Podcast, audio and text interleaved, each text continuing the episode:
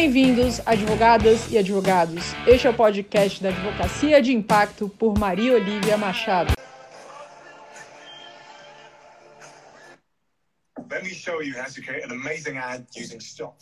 Bom, boa noite a todos. Eu quis colocar essa música aqui até, até o final, porque foi, uma, foi um tempo, a música é longa, mas o tempo é menor do que o tempo que o, que o rapaz nos Estados Unidos vivenciou sufocado e eu acho que a gente precisa falar sobre isso, a gente precisa cuidar desses assuntos.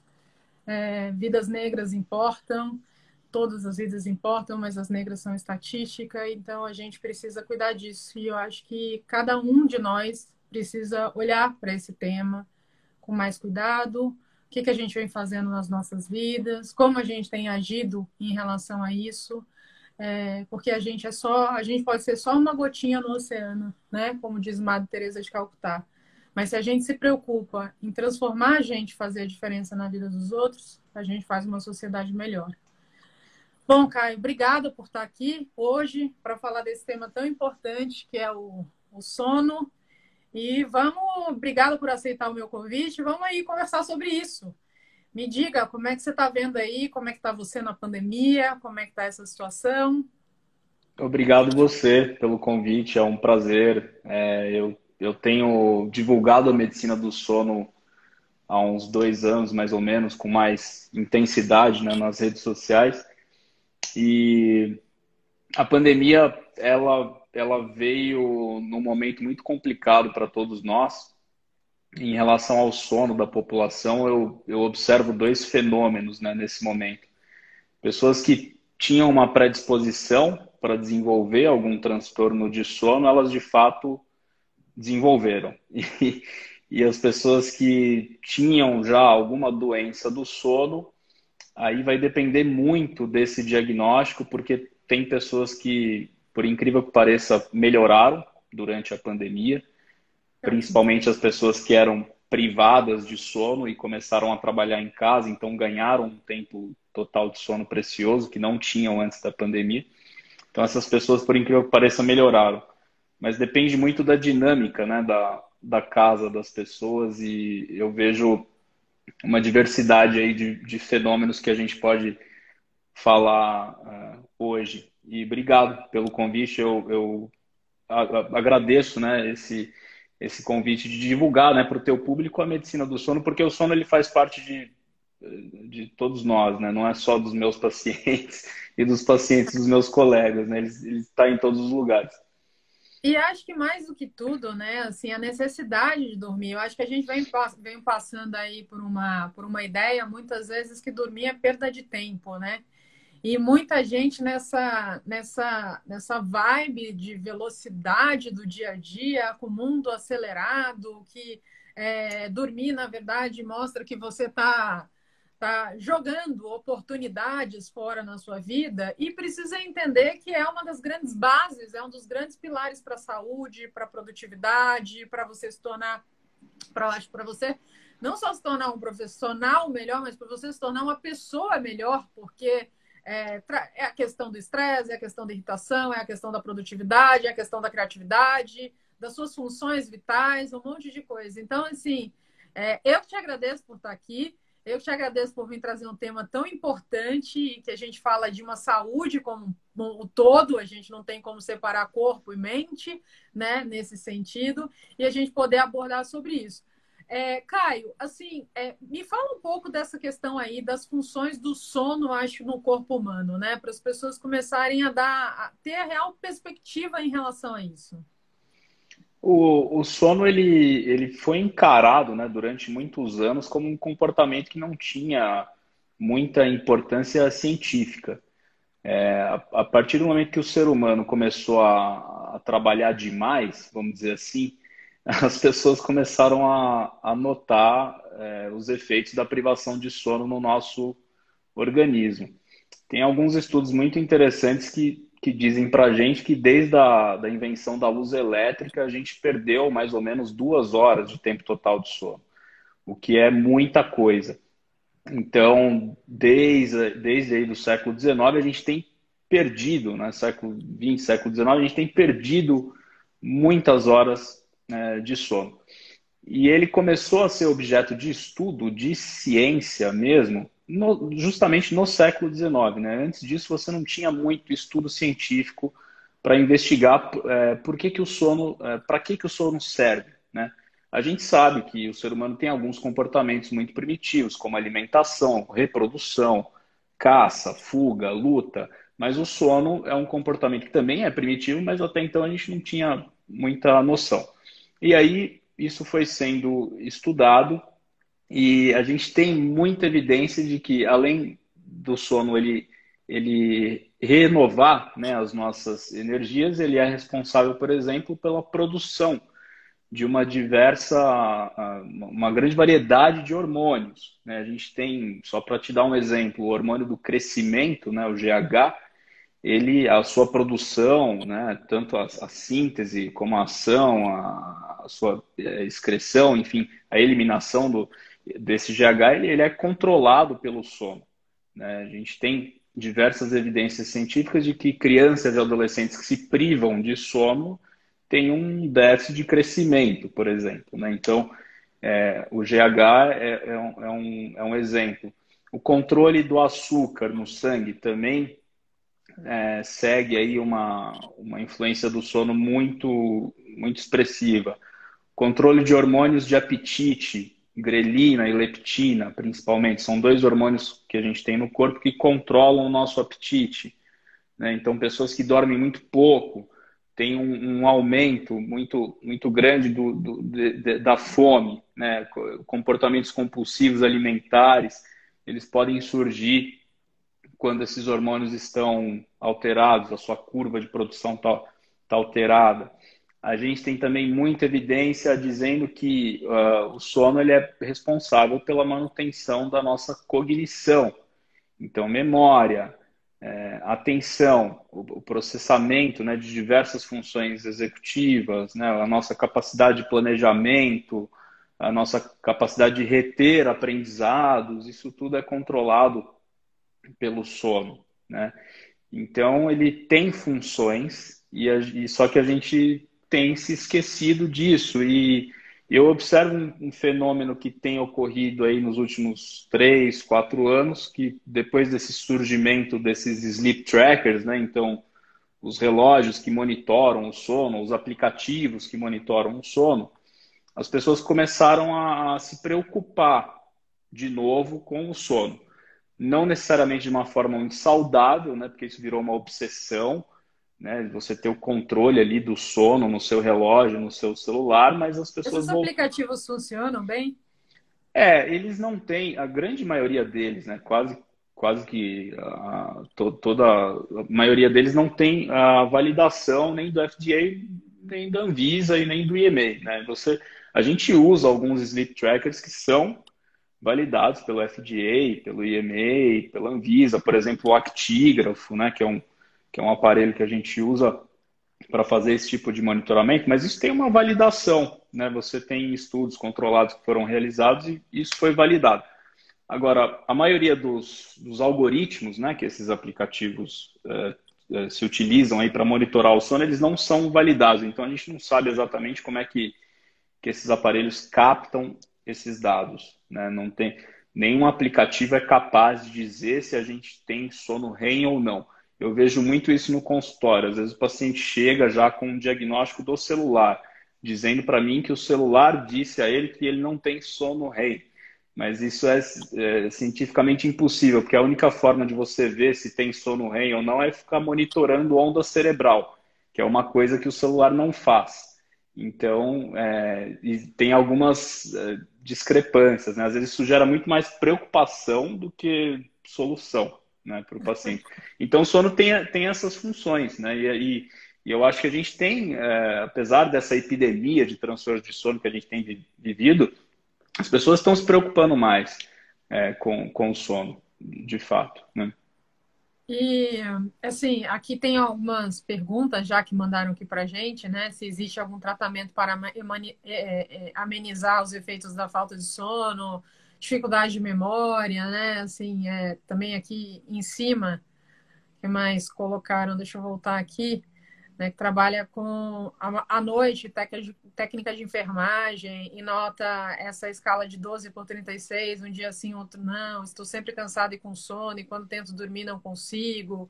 É, quais são assim as, as, diretrizes assim que você quando uma pessoa vai te procurar assim, né? Como é que, claro, que imagino que é cada caso, cada caso, né? Mas assim, é, como é que funciona isso? Quais são as diretrizes? O que, que você pega de mais, mais comum? Quais são as melhores orientações?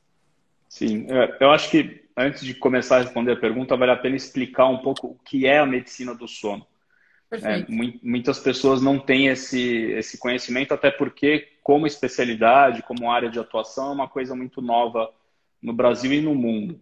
Né? Como, como residência médica, né? para você ter uma ideia, a medicina do sono tem no Brasil aí mais ou menos 10 anos. Isso é praticamente um bebê perto das outras especialidades. Né? Quem trouxe a medicina do sono no Brasil foram para o Brasil, né? foram os pneumologistas, os otorrinolaringologistas, porque isso de fato começou a ser mais estudado por causa deles, né? por conta dos, dos distúrbios respiratórios do sono. É, e, e, isso foi trazido para o Brasil é, por eles. E isso, antigamente, você fazia especializações, os fellowships, e aí depois é, surgiu a residência médica também. Né? Você tem pós-graduações de medicina do sono, pós-lato senso, todo, então tem, tem várias possibilidades de você se tornar um médico do sono. Né?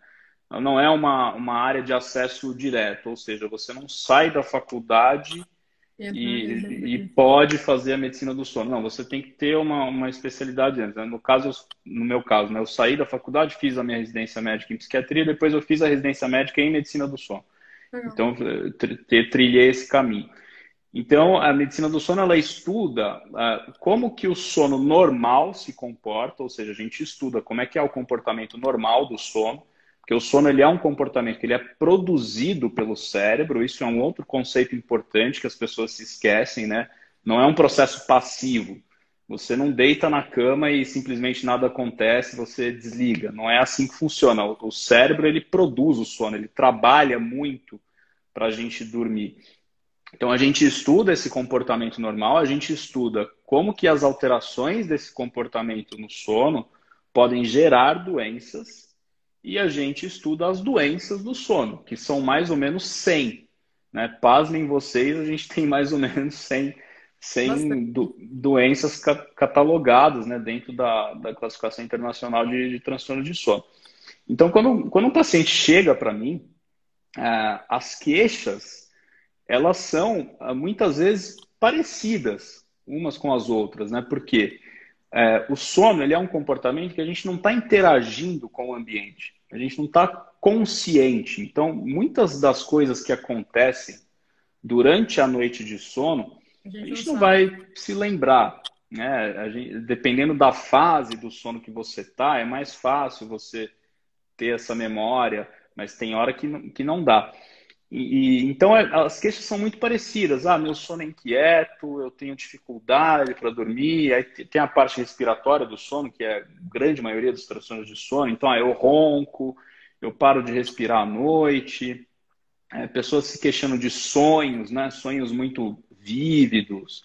Ou as pessoas às vezes se queixam de que não, não conseguem de fato engrenar né, no, no sono porque a cabeça está muito acelerada. Enfim, essas são as queixas que geralmente estão relacionadas com a noite de sono. Mas a gente tem que analisar os fenômenos diurnos, né? Qual que é a repercussão disso, né, no dia do paciente. Então a gente tem que perguntar como é que é a rotina, qual que é a carga de trabalho, qual que é o tipo de trabalho, qual que é o grau de exposição à luz que esse paciente tem no trabalho, se ele faz algum tipo de esforço físico ou não, como é que é a alimentação ao longo do dia, qual que é o horário que ele faz a atividade física. Por que é importante fazer essa investigação muito completa? Porque tomar café, né, essas coisas também. Exatamente, se usa alguma medicação, se usa estimulante como a cafeína, energético, é, se trabalha e se estuda, se tem jornada dupla, se tem jornada tripla, como é que é a rotina da família na casa, né? se tem outras doenças, se tem pressão alta, se tem diabetes. Então, A medicina do sono, a gente tem que ver o paciente como um todo, porque o sono, ele, ele é responsável por influenciar todos os sistemas do corpo. Né? Então, todos os sistemas do corpo, eles estão mais ou menos integrados durante o sono. Então, é assim que funciona. A gente tem que fazer uma investigação muito completa.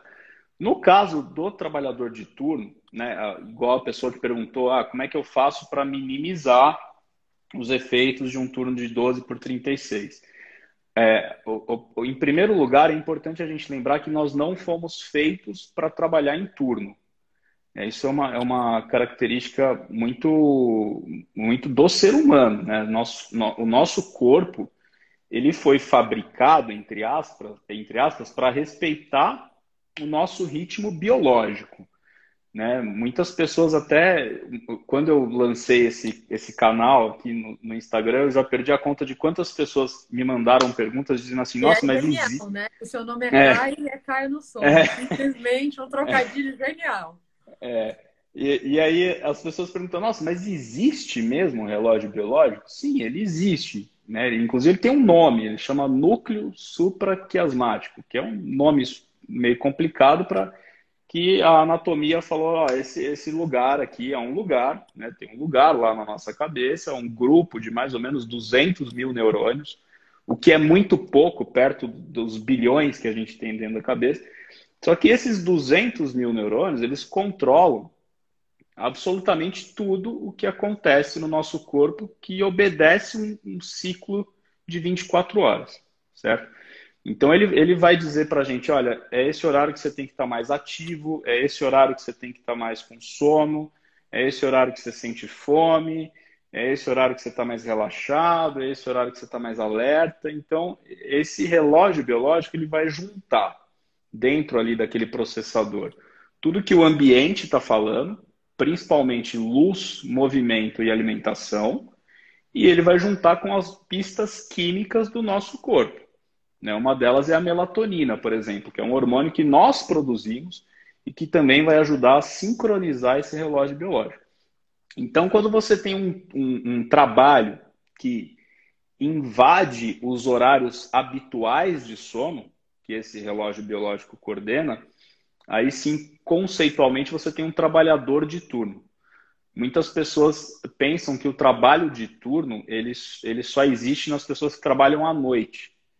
Não é assim que funciona, porque uma pessoa que, por exemplo, mora, vou dar o um exemplo aqui de São Paulo, né, que é uma cidade que tem proporções aí quase que, que, que não vou dizer continental, que é um exagero, mas, mas você país, tem né? pessoas, né? exato, você tem pessoas que, que demoram três horas para chegar no trabalho, né?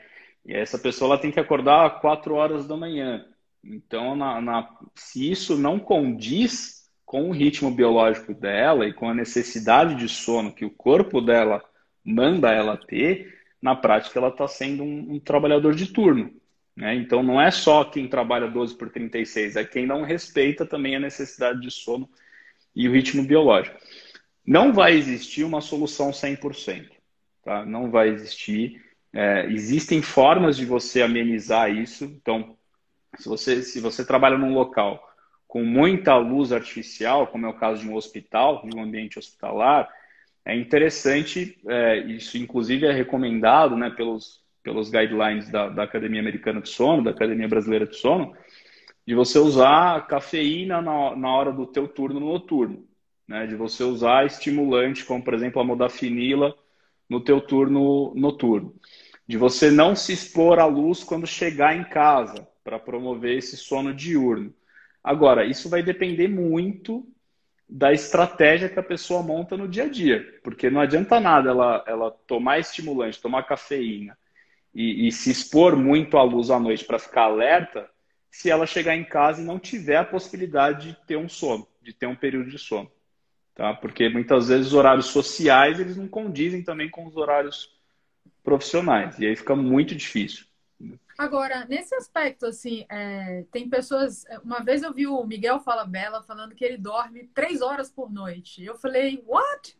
Né? Assim, eu certamente preciso de oito horas, né, para ficar bem. Eu tenho até uma sensação que, engraçado, se eu passar muito tempo dormindo pouco, meu organismo fica chateadíssimo e me bota de cama doente mesmo. Então, assim, meu organismo fala, tá tudo bem, leva a sua vida direitinho, se organiza, tenha produtividade, mas durma, né? E assim, eu já, já fui ensinada por A mais B que é uma necessidade e respeito muito isso. E, aliás, acho uma atividade fantástica você poder parar e dormir, descansar. Mas e aquelas pessoas assim que precisam de. Como é que, na verdade, a gente mede a quantidade de horas que a gente precisa, né? Sim. É, é, existem dois conceitos né, que é bom a gente explicar aqui. Tem a, o conceito de percepção de sono, é aquilo que a gente acha que a gente dorme ou não, e de fato o tempo total de sono. Que isso só quem diz isso é o eletroencefalograma. Não é, não é o, o achismo ou tanto que você achou que, que dormiu, tá? É, dormir três horas por noite cronicamente, isso é incompatível com a vida. É, então, quando uma pessoa fala, olha, eu durmo, eu durmo duas horas por noite e eu me sinto bem, isso é mentira. É, isso é uma, é uma falsa percepção de sono que a pessoa tem, porque isso é incompatível com a vida. Eu vou dar um, um exemplo extremo aqui. Né? Tem uma doença genética muito rara. É, tem, é uma família, tem uma família da Itália e, um, e, um, e uma do Canadá que tem essa, essa doença que chama insônia familiar fatal uma doença genética extremamente rara, que é, a partir de uma certa idade, essas pessoas perdem a capacidade de dormir. E, e, elas, e elas morrem em pouco tempo. Tá? E fizeram alguns modelos animais, até para reproduzir a insônia familiar fatal e descobrir por que, que as pessoas morriam. E os ratinhos, eles, a gente viu que eles morriam de diversas causas. Né? Uma delas, infecção a outra é edema pulmonar. Um outro ratinho teve uma descamação é, quase que total da pele do corpo, isso quebrou essa barreira né, de defesa que a gente tem, promoveu uma série de infecções e o ratinho morreu. Então, a privação total de sono ela é incompatível com a vida. Tá? Um, um, indivíduo que dorme cronicamente por menos de, de quatro horas por noite, ele vai morrer. Tá? Isso é, é, é tem, tem vários casos no mundo. Né? Tem, eu terminei meu MBA recentemente no INSPER, né, em gestão em, saúde, e o, e o meu tema do, do trabalho de conclusão de curso foi justamente isso: como é que o sono influencia o ambiente corporativo, o ambiente profissional. Né? E eu fiz uma revisão bibliográfica muito detalhada, né? E, e, tem um autor que eu gosto muito que chama Jeffrey Pfeffer, ele é um cara que estuda né, esse, a saúde mental no ambiente do trabalho. Ele tem um livro fantástico que chama Morrendo por um Salário.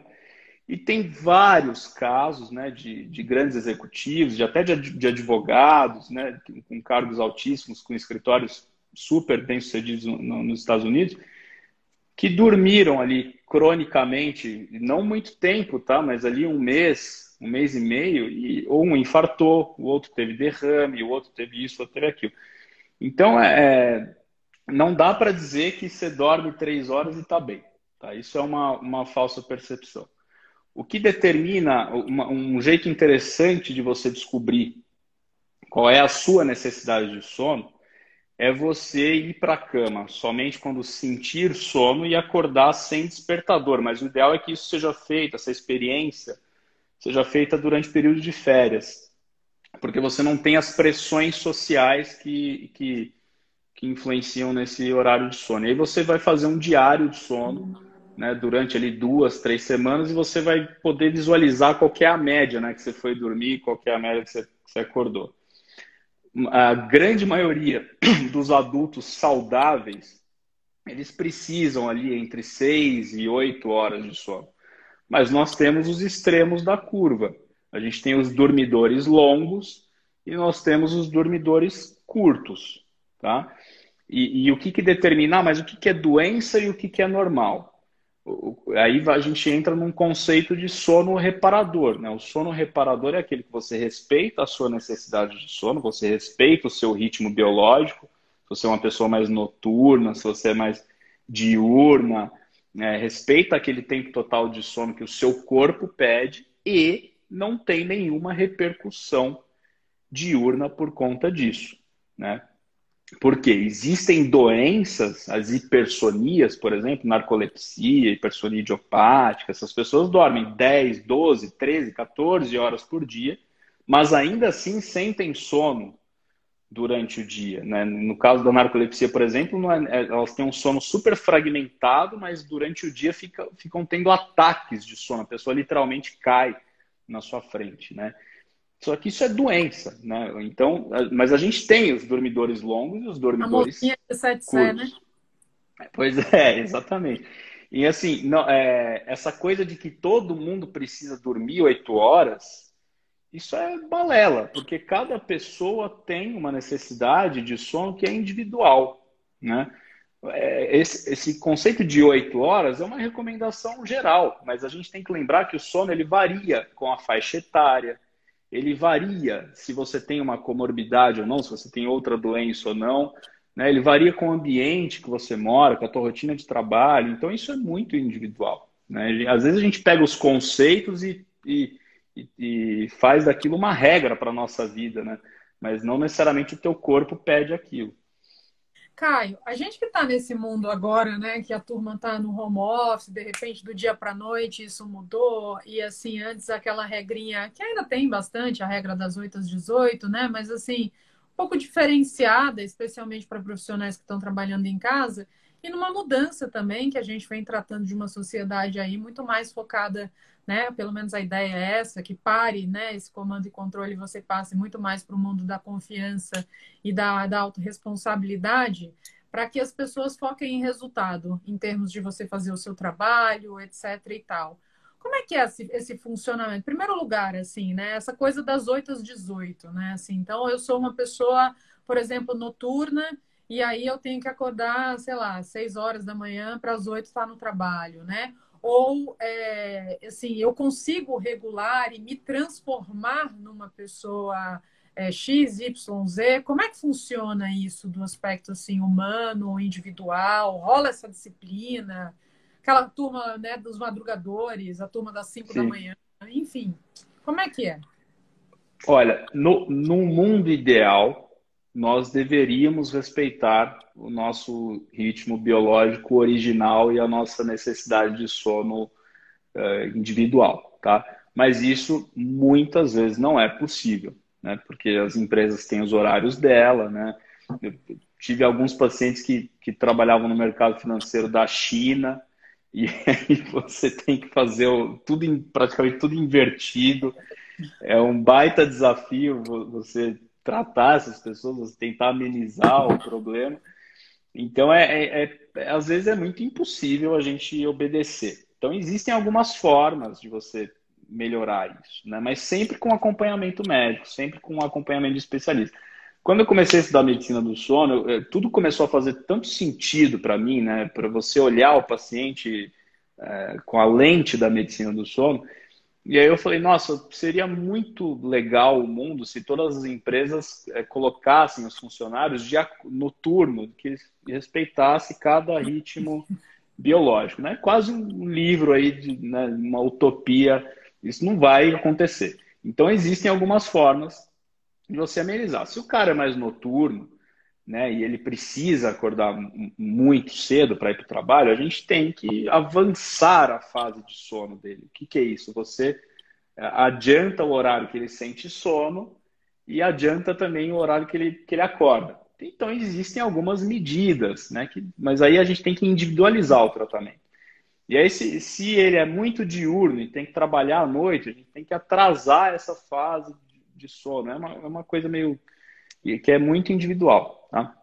O que, que aconteceu no, no home office? É o que eu te falei, é o que eu falei no começo da, da, da nossa live aqui. Muitas pessoas ganharam horas valiosíssimas de sono, né? porque não tem o trajeto para para casa, para o trabalho, não tem que levar o filho na escola, tá? Mas por outro lado, a carga de trabalho dentro de casa aumentou também, tá?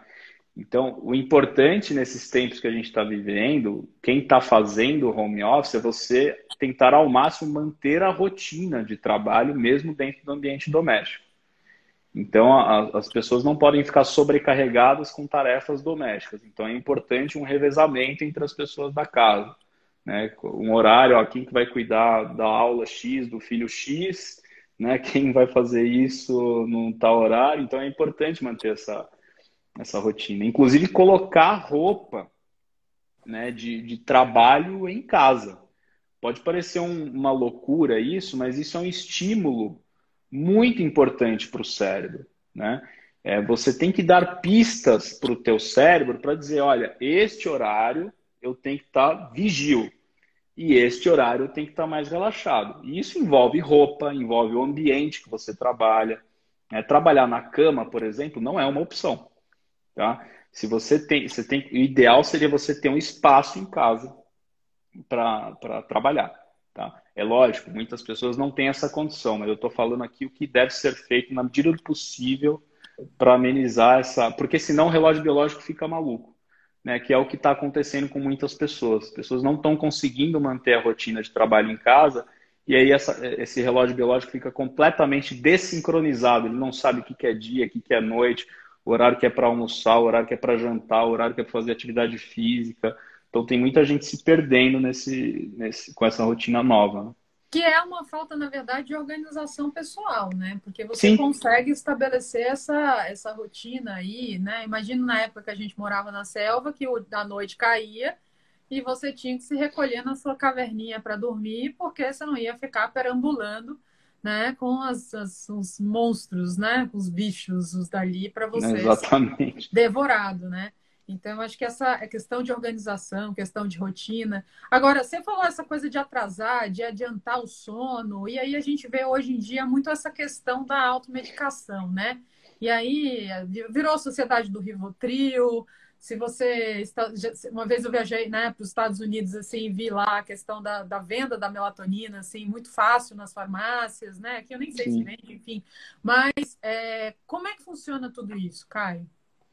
É, é, é, uma, é uma segunda pandemia né, que, que nós estamos vivendo. Aliás, a, a, a pandemia da automedicação ela é muito mais antiga do que a gente imagina. Né? Desde, desde a, do primeiro remédio para dormir, desde quando ele foi inventado, o número só cresce. Né? Os benzodiazepínicos e as drogas Z, que são as duas classes de medicações principais né, pra, que, que induzem o sono, elas são as medicações mais prescritas no mundo.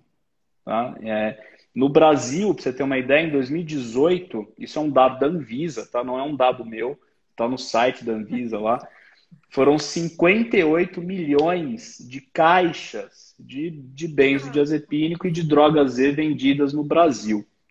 Isso é, é, é, assim, é um completo absurdo, né? Então, tanto uma quanto a outra, né, essas são medicações que dão dependência. Tá? As drogas Z, o Zolpidem, né, que é o mais conhecido, é, quando ele foi lançado, a promessa é de que ele não dava dependência. Né? A classe médica comprou essa ideia. Inclusive eu, na época, quando não sabia nada de medicina do sono, eu falei, nossa, é, é a solução do momento, né? Então você vai dar um remédio não dá dependência e a pessoa dorme tranquilamente. E eu fui percebendo que não é assim. Né? Então, droga Z dá dependência. Assim, eu, tenho, eu já perdi a conta de quantos dependentes do Zolpidem passam aqui pelo meu consultório. É, e a, a, o grande problema é o seguinte: é a consulta de corredor, né? é o desespero, é a ansiedade, né? até a procrastinação de não procurar ajuda. É, e a falta de formação dos profissionais em medicina do sono. E, e, e, quando eu falo medicina do sono, não é, ah, mas falta especialista. É lógico que falta especialista, mas eu tô, eu tô dizendo que a medicina do sono ela é ignorada há anos nas graduações de área, da área de saúde.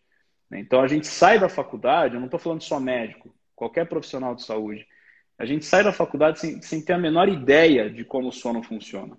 Então, é, e aí a gente cai naquele comportamento de que, ah, tá com dificuldade para dormir, remédio para dormir.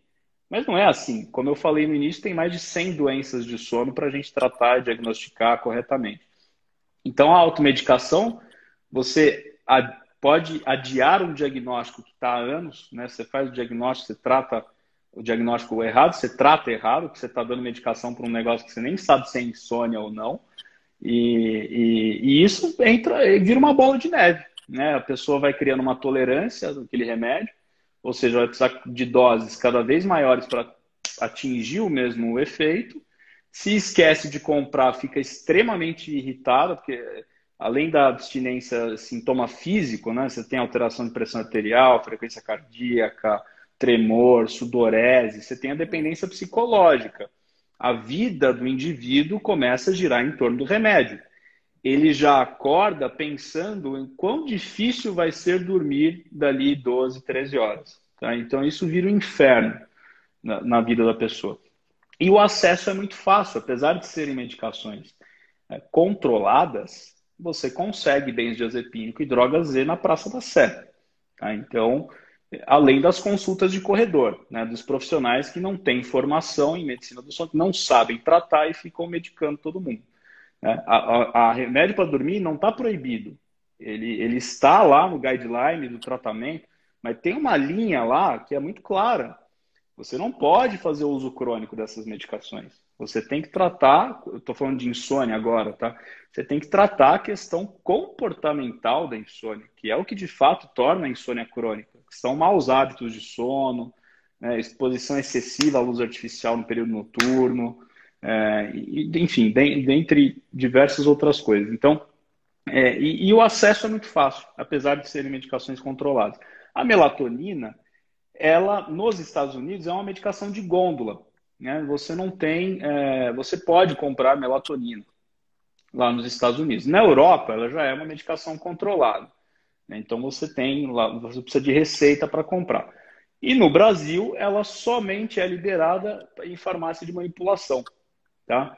Mas veja, novamente, isso é muito teórico, porque na prática não é isso que acontece. As pessoas vão para os Estados Unidos, trazem 10 quilos de melatonina e dá para a família inteira. E, e, e, a melatonina, dentro da medicina do sono, ela só tem duas indicações, que é uma coisa que chama transtorno comportamental do sono REM e os transtornos de ritmo circadiano, que são as doenças do relógio biológico. Então, a melatonina ela não induz o sono, ela não provoca sono, ela é um agente cronobiológico, ela, ela ajuda a regular o nosso ciclo sono-vigília. É muito mais do que induzir o sono. Tá? E as pessoas ficam usando superdosagem. Pra você ter uma ideia, dentro da medicina do sono, a gente usa melatonina com uma dose inicial de meio miligrama, a gente pode ir até 12 miligramas. O cara traz melatonina de 10 miligramas dos Estados Unidos e usa três comprimidos para dormir.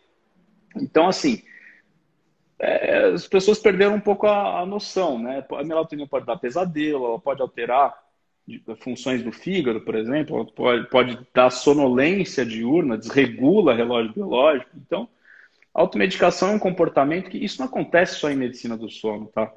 É, todas as, as, áreas médicas. A automedicação é um problema crônico, cultural, né, da nossa sociedade, especialmente Brasil e Estados Unidos, que é muito difícil você, você corrigir. Né? Quando você, mudança cultural é um negócio que envolve muita coisa, né? mas é um, é, um, é um problema que a gente tem que ficar muito, muito atento.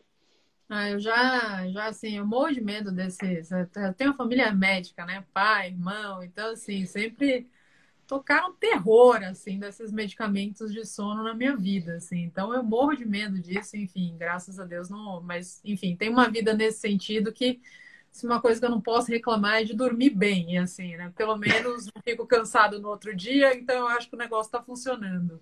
Agora, em relação a medicações, assim, porque às vezes isso acontece, né? Você está mais ansioso, você está no momento da vida que você está e tem um monte de coisa, e aí à noite você vai deitar e a cabeça tá louca, né? E aí você acaba enlouquecido, você acaba dormindo menos, isso ocasionalmente acontece. É, Quais são os, assim, tem algum remédio natural, chá, aqui perguntou de óleos, né? Como é que isso funciona, assim? Tem alguma coisa para ser feita?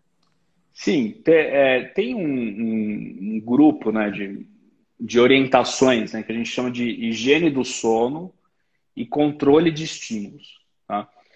que é, todo mundo deveria fazer, até quem não tem problema para dormir porque se você não fizer, no longo prazo você vai ter. é, uma, é uma medida eh, profilática. Passa tá? já o telefone para a gente já ligar, né? Para, é. fazer parte. É. Não, isso é, uma, é, são, é um grupo, é uma, são orientações já amplamente é, conhecidas né, pela, pela comunidade médica, pelos profissionais de saúde, só que às vezes a gente não olha com, com, com assim, com a devida atenção, né? Porque parecem coisas óbvias, mas, mas na prática, às vezes, as pessoas esquecem. Tá? Então, a primeira coisa que a gente tem que entender é que o cérebro ele não desliga de uma hora para outra para a gente dormir. Tem todo um processo, né? A gente tem que ajudar o nosso cérebro a começar a desligar para de fato ele iniciar o sono, certo? Então, a primeira coisa é luz. Então, o ideal é que no período noturno, principalmente ali nas, nas duas, três horas que antecedem o início habitual do sono do, do indivíduo, a gente se expõe a cada vez menos à luz artificial. Né? Então, vai abaixando as luzes da casa, vai se expondo menos à luz, desliga o celular, deixa o celular fora do ambiente de sono. É, isso tem que. É um comportamento que, nossa, mas eu não vou conseguir viver sem meu celular. Olha, é, acreditem, isso é possível. Né? A gente tem que impor limite de comunicação profissional e de comunicação social, porque senão a gente não vai dormir. Tá? Eu o acho celular... mais difícil é que eu acabo lendo. Aí onde que eu leio? No iPad. Aí... É, o, o celular tem esse problema hoje em dia, né? Ele, ele virou tudo na nossa vida. Então ele é banco, ele é agenda, ele é. Antigamente, quando era aquele Nokia tijolão, não tinha esse problema, né? Hoje tem porque está tudo no celular. Mas é, então é, compra um despertador comum, certo? As, as horas que antecedem o horário de dormir, a gente tem que fazer, é priorizar atividades relaxantes. Né? E aí é, é a pessoa que vai definir o que é relaxante para ela ou não. Eu tenho um paciente, por exemplo, que só dorme ouvindo Iron Maiden, que é uma música pesada, mas é aquilo relaxa a pessoa e ele pega no sono. Tem gente que gosta de assistir é, programas de televisão do Discovery Channel, do National Geographic, tal, que é uma coisa é, relaxante para aquela pessoa. Tudo bem. Né? Muitas vezes você vai ouvir por aí, ah, mas televisão não pode porque emite a luz. A televisão é muito relativo. Tem gente que só dorme com TV, tem gente que, que a TV atrapalha. Depende muito do que você está assistindo. Se você está assistindo uma coisa que te prende muito a atenção, obviamente vai ser mais difícil você dormir. Né? Porque além da luz, tem aquela excitação psíquica que a, o filme, ou a série, ou o programa está tá causando em você. Mas o ideal é que a gente faça atividades relaxantes nas horas que antecedem o sono. Os chás, não existem evidências científicas de que chás melhoram a qualidade do sono ou que induzem o sono. Tá? Tá proibido tomar chá? Não, não tá proibido tomar chá, mas eu não tenho no meu conhecimento nenhum chá assim que, nossa, que vai resolver os problemas de sono da pessoa. O importante é, para a gente ficar atento é que tem gente que toma muito chá antes de dormir. E aí vai fragmentar o sono porque não vai parar de, de acordar para fazer xixi. Tá? Porque muitos desses chás, aliás, só um parênteses, né? muitos chás têm cafeína também, Mas que é um é... estimulante. O, o, chá preto ele tem cafeína, tem alguns tipos de chá verde que tem cafeína. Então, cuidado com o que tem no chá. É, quer tomar chá? Toma uma xícara de chá, não precisa tomar um litro de chá. Porque senão você vai acordar para fazer xixi, né? Evitar a refeição calórica à noite. É muito difícil a gente dormir bem se a gente come uma coisa muito calórica no período noturno. O período noturno é para a gente comer coisas mais leves, certo? É importante a gente manter os horários ao longo do dia mais ou menos regulares também. Então, horários regulares de refeição, a prática regular de atividade física, isso é importante para a sincronização do nosso ritmo biológico. Então, e, e, e, cuidado com atividades físicas intensas próximos do horário de dormir, porque vai ser difícil você pegar no sono, tá? É, o ideal é que a gente faça atividade física de manhã. Se isso não for possível, faça o horário que der, porque é melhor do que não fazer. Mas saiba que se você fizer uma coisa muito intensa próximo do horário de dormir, você, provavelmente você vai demorar um pouquinho mais para dormir. O consumo de café, ele também não pode ser excessivo, né? A quantidade de café não tem uma coisa assim recomendada, tá? Porque a sensibilidade à cafeína, ela varia muito de pessoa para pessoa. Eu, por exemplo, se eu tomar um expresso às 11 da noite, não vai fazer a menor diferença para mim. Porque é, eu geralmente não tomo café depois das 5 é. da tarde. Já tive problemas de dormir por conta dessa questão, assim. Aí você é, só não está porque... muito cansado. Aí também eu posso tomar o que for que não vai. Enfim, é, Exato. É porque, porque às vezes a sua pressão para o sono está tão grande que a, o efeito da cafeína ele não vai se sobrepor a isso. Né? Então a cafeína. O que a gente orienta é isso que você falou, no máximo três xícaras, quatro xícaras por dia, sendo que a última não pode passar das das 5 da tarde, das 4 da tarde. Agora, cuidado com a xícara, né? É xícara, não é copo americano, não é xícara de chá. É xícara de café, ela tem em média aí 25, 40 ml, né? Então, então é... aqui, Caio, essa Pode questão falar. de ondas é, bineurais, eu acho, né? Delta, sim, 0,5 Hz, magnésio antes de dormir, é, Mulungu, Valeriane, Valeriana, né? É um dos chás para abrir gaba, relaxar e pegar no sono mais fácil, enfim, tem um monte de diretrizes. Sim, essas, essas substâncias, elas podem provocar o um relaxamento, mas, mas volto a dizer, é, a questão comportamental né, do, do, dos hábitos de sono, da rotina do paciente, ela é muito mais importante do que chá, do que magnésio, do que mulungu, do que valeriana. Essas substâncias relaxam, sim, elas ajudam, mas não, mas não tem a evidência científica de que o, o tratamento comportamental dos hábitos de sono é, é muito maior do que essas evidências é, de chás Nossa, e o magnésio. Eu tomei valeriana algumas vezes eu fico meio dopada, assim, né? Eu nem... O negócio faz efeito mesmo, assim, né? Sim, Porque... sim. É um fitoterápico, tem um, tem um poder indutor do sono, tem um poder ansiolítico, mas volto a dizer, não tem nenhum ensaio clínico grande assim que vai dizer, olha, a valeriana é, serve para tratar insônia. Ela pode aliviar o sintoma de insônia, mas não vai tratar a insônia crônica. O que trata a insônia crônica é o tratamento comportamental certo? E aí você pode, no início do tratamento, aliar medicações, aliar fitoterápicos, aliar medicações para dormir, mas o uso crônico não tem evidência de que vai resolver o problema de sono da pessoa. Né? Então, as estratégias elas têm que ser combinadas. Elas têm que ser combinadas. Perfeito. Exercícios, alimentação, higiene, pós, é, higiene do sono, com certeza o comportamento é a melhor estratégia. É para tudo na vida, né? Os hábitos, a organização geral. É. E em relação ao trabalho, presenteísmo, absenteísmo, né? É, como é que você vê essa questão, né? E até foi sua, sua, sua você escreveu, né? A sua dissertação aí de, de pós, de MBA. É, é um, é, a gente tem um impacto econômico enorme é que isso é muito pouco valorizado, infelizmente. Né? É, existem diversos estudos, inclusive estão presentes né, nesse levantamento que eu fiz, que indicam que impacto no PIB, né, de transtornos de sono, é, impacto no resultado financeiro da empresa. Então, está começando a surgir aí nos últimos 10 anos pessoas que estão começando a, a, olhar para isso. Né? A qualidade do sono influenciando no, no bolso, o cash ali do, das empresas. Né? Ainda é um trabalho de, de formiguinha, mas os, os gestores estão começando a, a, a, mudar um pouco a cabeça. É, você, não tem como a gente dizer que a produtividade de uma pessoa que dorme duas horas por noite vai ser igual de uma pessoa que dorme respeitando a sua, necessidade de sono e o seu ritmo biológico.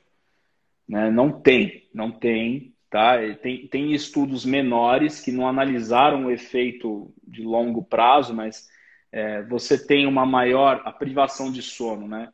Quando a pessoa dorme menos do que precisa, você tem um maior risco de acidente de trabalho, você tem uma maior é, propensão a erro, então o cara erra uma planilha, o cara erra uma fala numa reunião importante. você tem mais desvios éticos quando a pessoa está privada de sono. Né? Você altera toda a relação de trabalho que você tem com a sua equipe. É, eu tive um paciente no consultório que ele, ele falou, a história dele em si me, me marcou muito. Porque quando ele chegou, e veja, o problema dele não era nem privação de sono e nem insônia, ele tinha apneia do sono, que durante 10, 15 anos foi tratado como depressão, e, e, e ninguém suspeitou de apneia. E, e, ele disse o seguinte, que chegou um certo momento, as pessoas não estavam aguentando mais ele no trabalho. Né? E, e, ele só não perdeu o emprego porque ele tinha um cargo muito alto.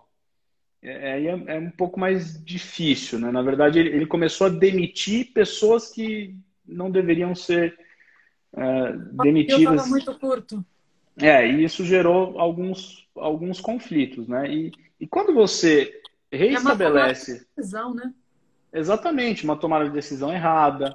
Né? E aí, pessoas que estavam acima dele, que, que eram poucas, começaram a falar. E aí, quando chega lá em cima, aí de fato a pessoa reconheceu que precisaria procurar uma ajuda diferente, né? uma estratégia diferente do que estava sendo tomado.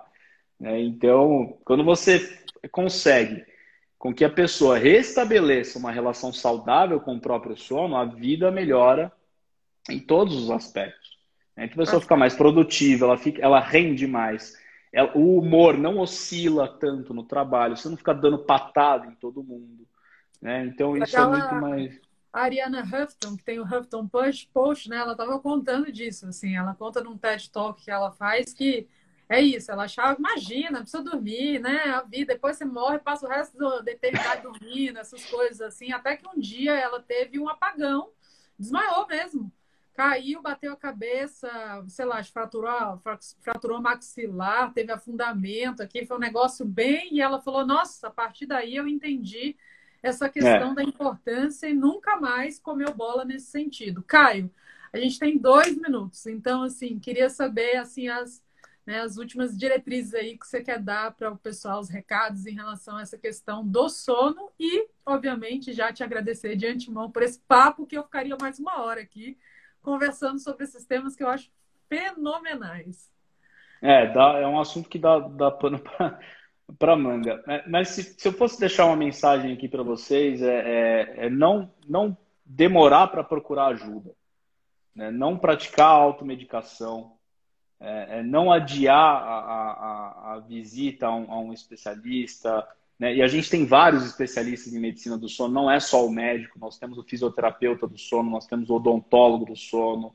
Uh, enfim, a medicina do sono é uma área multidisciplinar. Então, não adia a sua, a sua ida a um especialista se você briga com o travesseiro há muitos anos, tá? Porque a tendência das doenças do sono elas piorarem, né? Quando a idade vai, vai passando. Então, e, e vai ficando cada vez mais difícil de tratar. Então, não, não adiem a, a visita ao, ao e quem não tem doença do sono que você falou tem que procurar não sei o que para não ter. A higiene, a higiene do, so, higiene do sono e o controle de estímulos. Maravilha, Isso, certo. Eu posso até mandar para vocês, eu tenho um arquivo disso montadinho, eu te mando. Quero. Que aí você encaminha para o teu, pro teu público. Quero, pode deixar, já bota aqui para o pessoal no Stories aí, para o pessoal ter acesso. Mas sigam lá, o Caio é muito difícil o perfil dele. Caio no sono, né? Genial. E Caio, obrigada, adorei, foi muito bom conversar com você. Vamos ver se a gente marca uma outra live, acho que tem muito para falar sobre sim. isso, tá? E assim, obrigado Luiz que indicou pra gente.